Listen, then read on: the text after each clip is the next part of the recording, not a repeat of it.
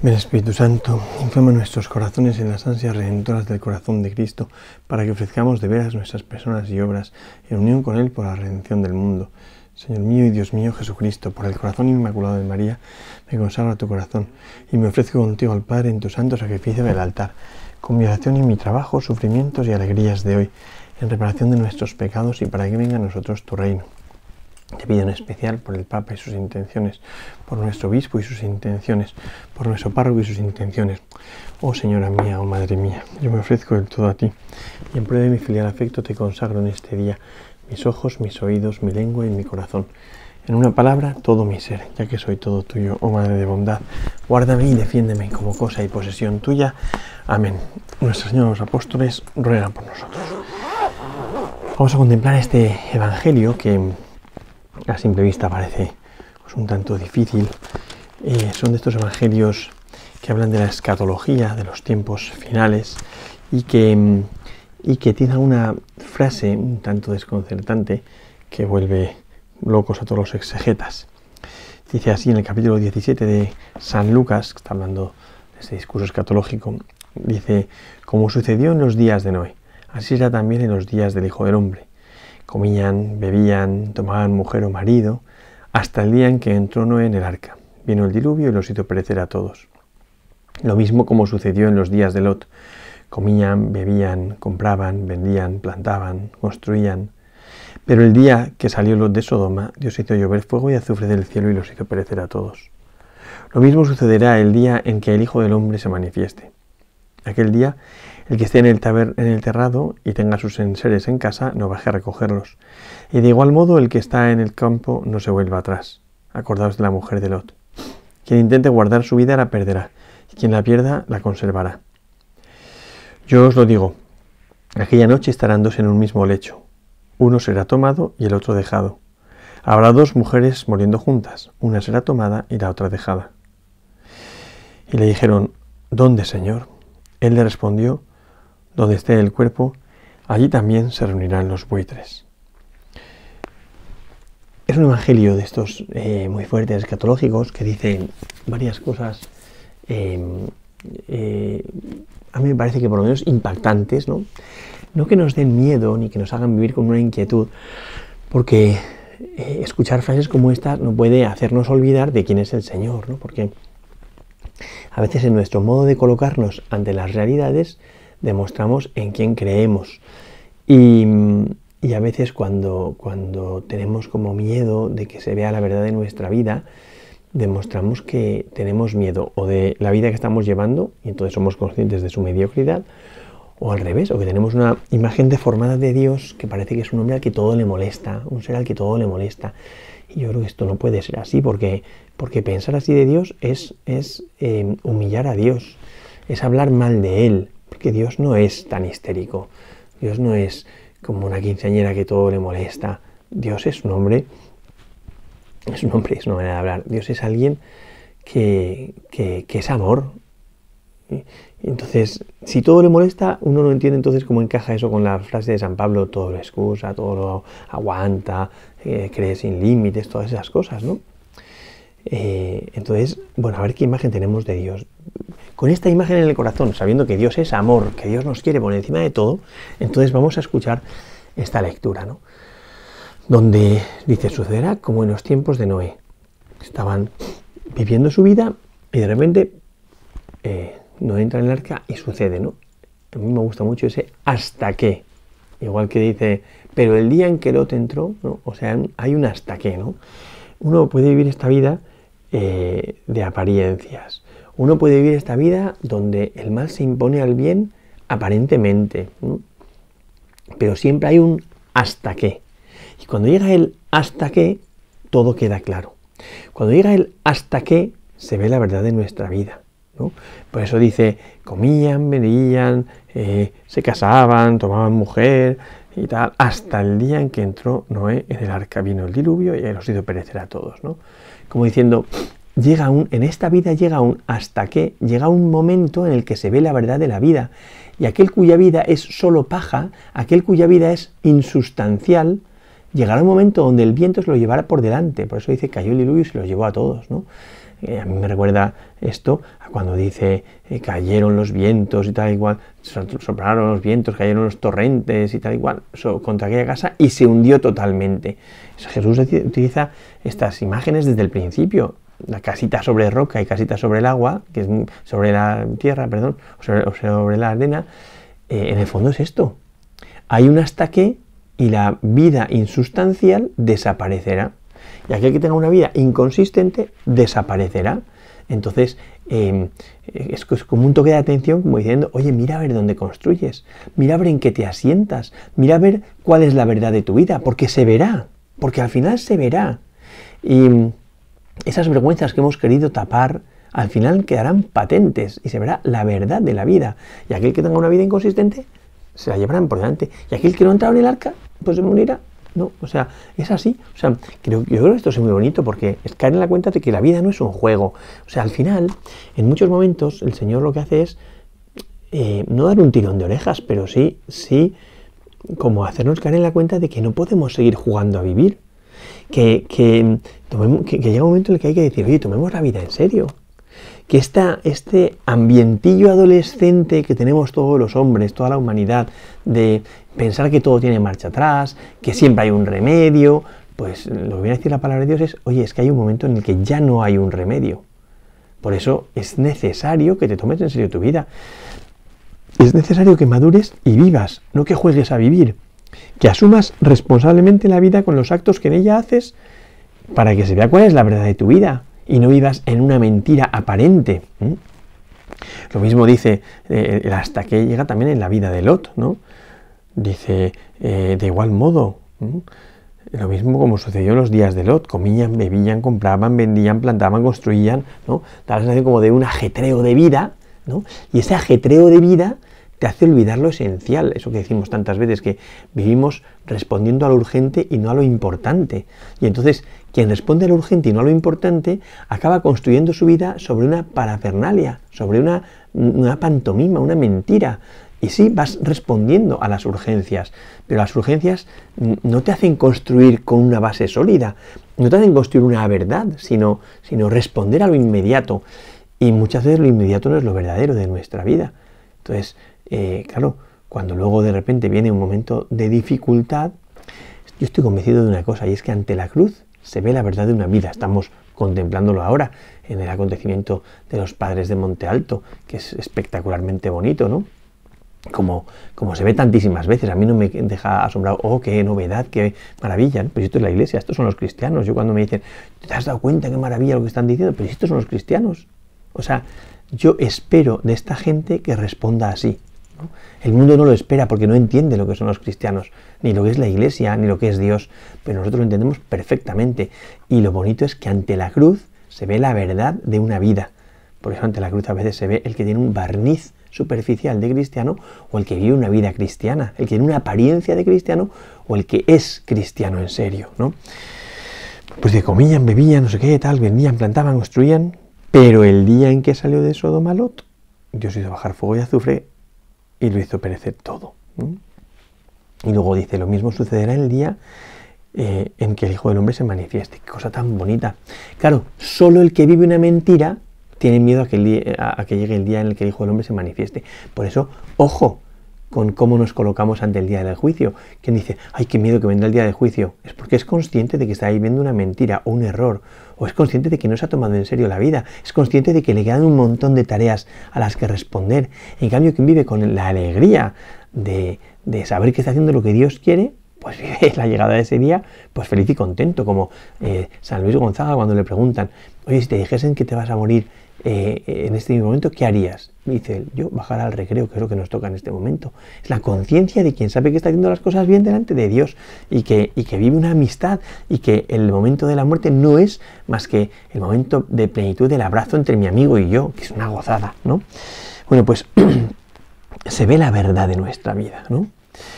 Claro, eh, lo que viene a decir es, esa verdad de la vida discrimina a los hombres en este mundo tan, tan ridículo, tan ridículo, donde cada vez más uno enciende la televisión y ve ese, ese ambiente adolescente que domina todo, cuando el hombre no se toma en serio la vida, pues pretenden convencernos de que todos somos iguales y es una mentira como un camión. O sea, de hecho yo pienso a veces que se pongan de acuerdo, porque mm, los políticos la gente todo diciendo que somos todos iguales, diciendo aquí que no hay ni hombres ni mujeres, ni mm, yo qué sé, todos somos iguales. Por otro lado, los nacionalistas diciendo todos somos diferentes. Por otro lado, la educación diciendo la personalización de la educación porque todos somos distintos. Yo digo, mira que se aclaren, ¿eh? porque se aclaren, ¿no? Entonces no somos iguales, no somos iguales, cada uno es único, ¿eh? porque cada uno es amado por el Señor y el amor personaliza, el amor individúa a las personas. Claro es que eh, cuando llegue el momento final de nuestra vida se verá precisamente ese carácter distinto que tenemos cada uno. Y por eso dice eh, eh, la muerte pondrá a la luz la verdadera vida y discriminará a la gente, distinguirá a la gente. Por eso dice, aquel día, el que esté en el terrado que no baje tal, tal, tal, dice, os aseguro que aquella noche estarán dos en un mismo lecho, será uno tomado, otro dejado. Dos estarán mujeres, dos muriendo estarán mujeres, dos mujeres estarán muriendo juntas, una será tomada y la otra dejada. Dos estarán en el campo, uno será tomado y otro dejado, ¿no? O sea que al final es como se verá la verdad de la vida de las personas, ¿no? Y es bonito porque dice, oye, cuando vaya acercándose ese momento, no improviséis un encuentro que es mentira. Seguid donde estáis. Por eso dice lo de que el que esté en el terrado, que no baje a casa.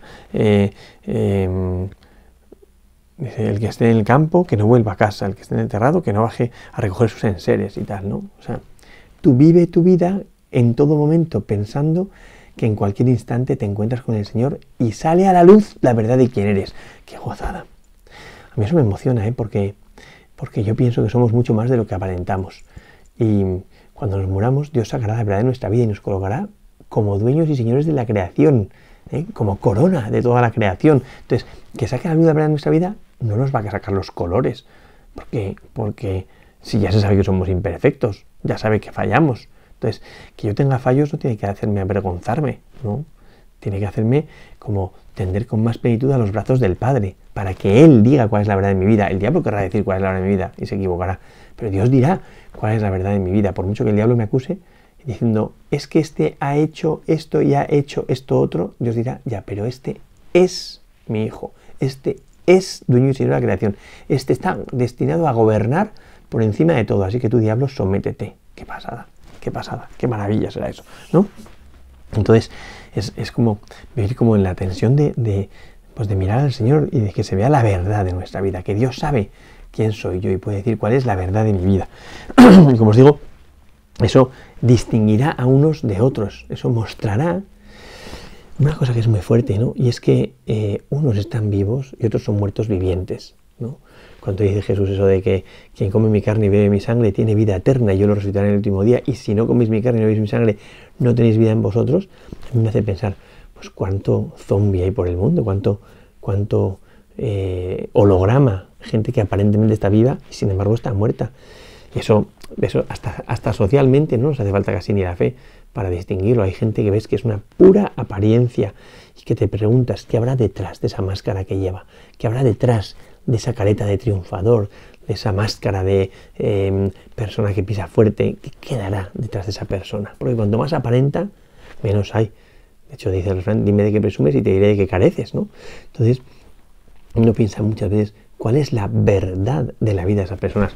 Ahora, termina el Evangelio con una frase muy fuerte que es muy parecida a aquella que dice Jesús, de por sus frutos los conoceréis, ¿no? Porque termina con una frase que vuelve locos a todos, que es, ¿dónde está el cuerpo? Allí se reúnen los buitres. ¿no? Dice, ¿dónde, Señor? Le preguntan ellos. Dice, dice, ¿dónde está el cuerpo? Allí se reúnen los buitres. ¿no? Que es muy bonito porque en el fondo es decir, donde veas que no hay signos de vida sino de muerte, es porque hay muerte. ¿no? Es porque hay muerte.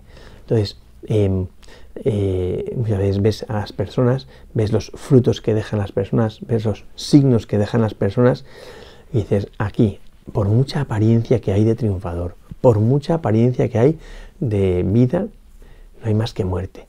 A mí me gusta mucho una frase que me dijo una vez un obispo y me pareció tan bonita, porque él me decía, Dios al final tiene la última carta, Dios se reserva la última carta y Él bendice lo que quiere que viva y deja de bendecir aquello que permite que muera. Entonces, muchas veces en la vida de las personas, eh, eh, pues se ve que hay gente que no deja huella. hay gente que no deja fruto. Y sí, pueden estar ocupando puestos de responsabilidad, ya sea socialmente, civilmente, eclesialmente, ¿no? Pero bueno, pues son ni fu ni fa y acaban pasando. Y hay otros que a lo mejor no tienen ninguna eh, relevancia social, eh, civil o eclesial y sin embargo no paran de dar vida, ¿no? Y entonces uno dice, pues mira, este merece la pena. ¿Por qué? Porque hay vida. El otro o ni fu ni fa o directamente produce mm, eh, mal ambiente. Y claro, si produce mal ambiente es porque está muerto, es porque es un muerto viviente, por muchos galones que lleve, muchas apariencias y, posiciones sociales y eclesiales que tenga. Está muerto, está muerto. Eh, es verdad que vivimos en una sociedad tan boba y en una iglesia a veces tan boba que se deja, se deja seducir por las apariencias, llega buscando eh, el cobijo de aquellos que tienen como más relumbrón, pero que luego no dan vida. ¿eh?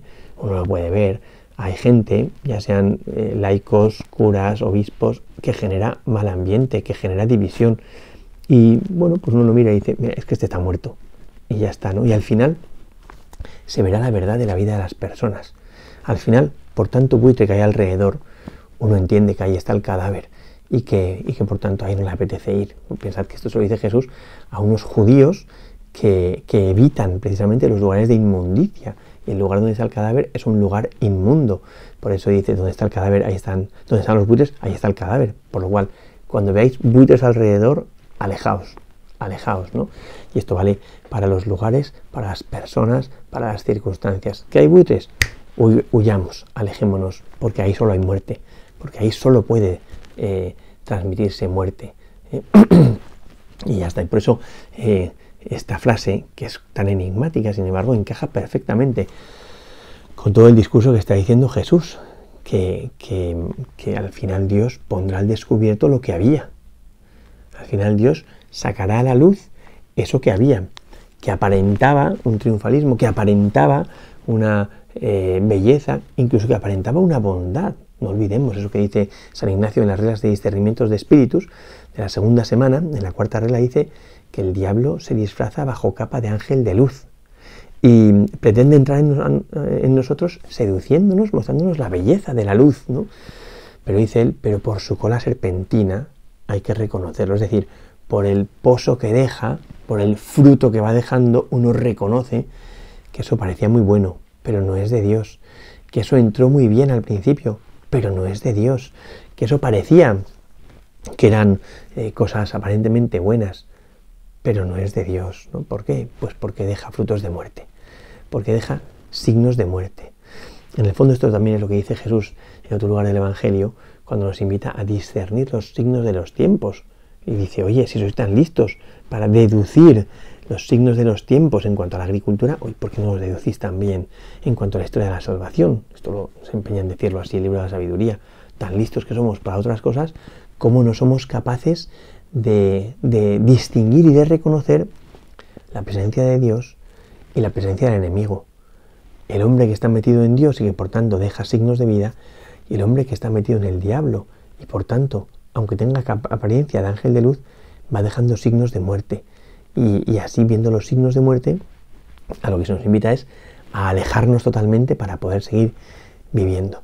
Qué cosa tan preciosa saber que, por encima de la mentira, por mucha mentira, por mucho postureo, por mucha apariencia que haya a nuestro alrededor, al final de nuestra vida saldrá a la luz la verdad. Al final de nuestra vida, Cristo, que es el Rey de la verdad, triunfará sobre el príncipe de la mentira. ¿Eh? Que por mucha apariencia, por mucha mentira que el diablo pueda sembrar en nuestras vidas, eh, Dios poco a poco va haciendo que se manifieste la verdad, que vaya habiendo signos de verdad y de bondad, de belleza, frente a los signos de muerte, frente a los signos de fealdad, frente a los signos de maldad que muchas veces vamos percibiendo, y, que, y que ese percibir nos haga acercarnos y por tanto em, sintonizar con lo bueno para que al final se vea nuestra verdad no, y apartarnos de lo malo para que no podamos al final ser, ser como em, arrollados ¿eh? por ese ambiente de mentira que es lo que hace que al final a unos le tome y a otros le deje. ¿no? Entonces llegará el día en el que se verá claramente quién soy que se verá claramente cuál es la verdad de mi vida y el pozo que he dejado. Gloria al Padre, al Hijo y al Espíritu Santo, como era en el principio, ahora y siempre, y por los siglos de los siglos. Amén.